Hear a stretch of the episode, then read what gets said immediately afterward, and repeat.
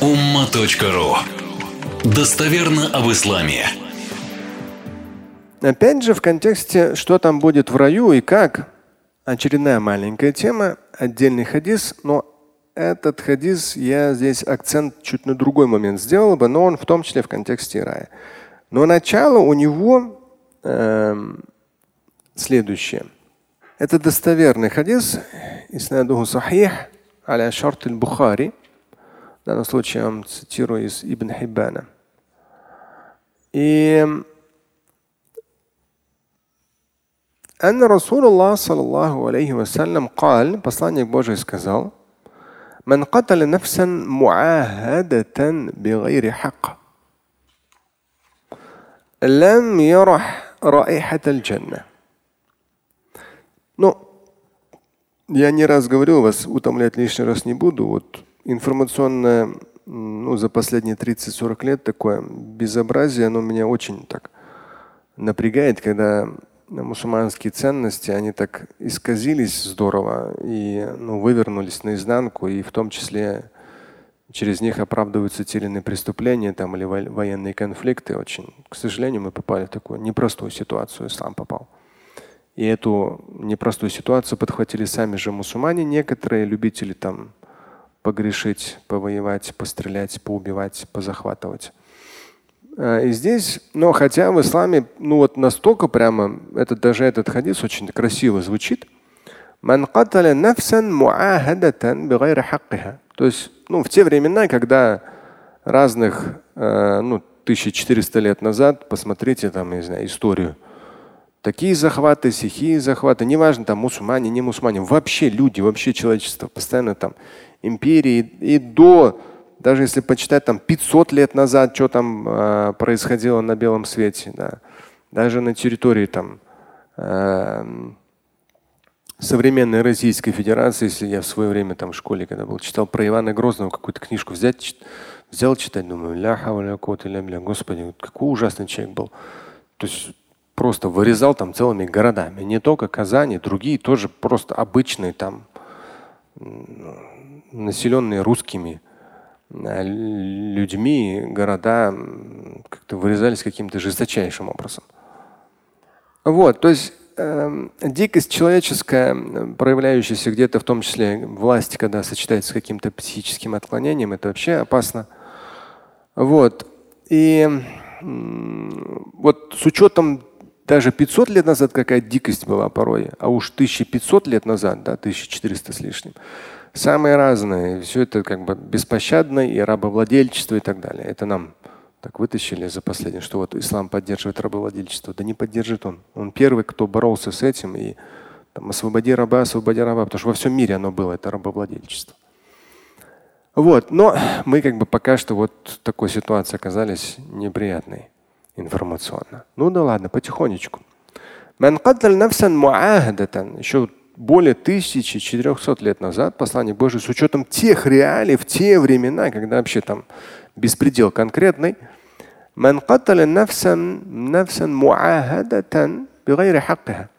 Вот нафсун муахада – это человек, с кем договоренности. Человек, с кем договоренности. В современных реалиях это обычный гражданин. То есть гражданин э, ну, даже когда мы куда-то едем, например, мы покупаем визу, да.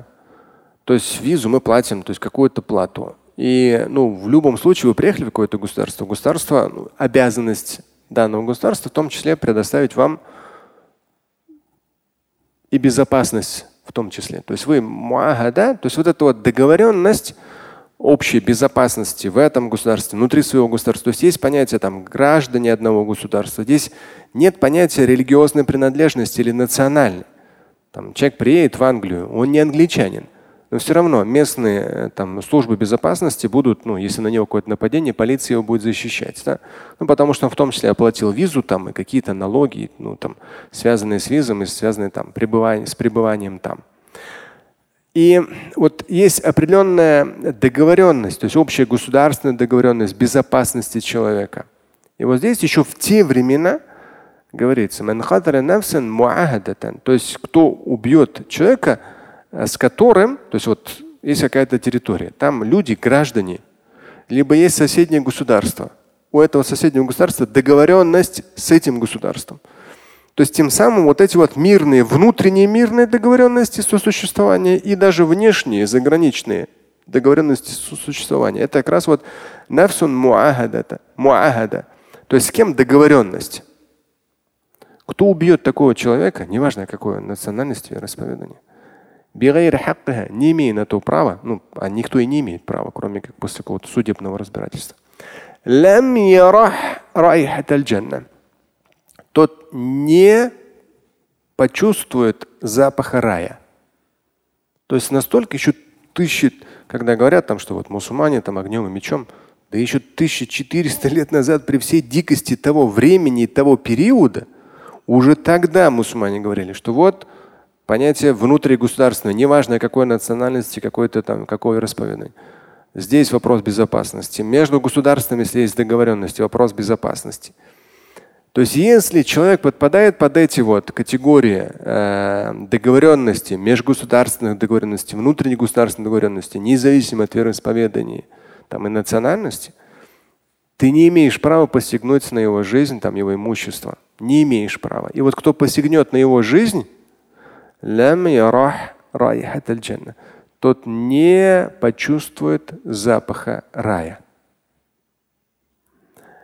И далее идет уточнение в контексте рая.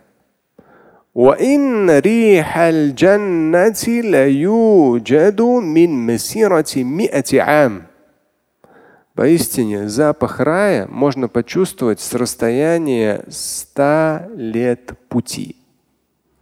Вот сто лет. Вот если какой-то хороший парфюм, да, человек проходит, ну, или если еще тем более ветер в вашу сторону, да, то есть за, ну, за 5 метров, даже за 10 метров, если ветер в вашу сторону. Человек прошел, мы чувствуем этот запах этого парфюма. Да. А здесь представьте 100 лет пути. Ну, 100 лет надо идти. Это слишком большое расстояние. Наверное, вокруг Земли надо несколько раз вот так пройдешь огромное расстояние, опять же, указывает на то, что громадное расстояние.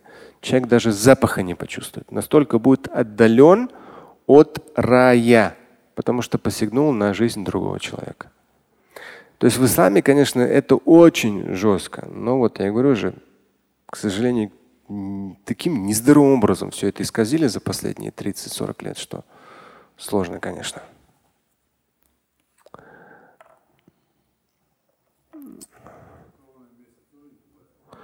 Кровная месть, э, помните, у нас был я, э, публичный какой-то вопрос был поднят в СМИ. И один человек публичный сказал о том, что вот в исламе есть кровная месть. Меня такие вещи сильно задевают, когда касается ислама и информация неверна. Поэтому здесь я проговорил. Но я проговорил эмоционально. Потом этот человек меня нашел и говорит, как же вот так ты сказал? Я говорю, во-первых, ну я вас как бы знать не знаю. Я не говорю про вас, я не говорю адресно. Вот такой это человек. Только э, в этом случае гиба, ну наговор. Я сказал, вот сказал кто-то, что кровное место есть в исламе. Кровной мести в исламе нет. Но я подробно не объяснял, может там что-то процитировал. Но я сказал, что как бы жестко с точки зрения того, что недопустимо как бы в адрес ислама говорить вещи, которых там нет.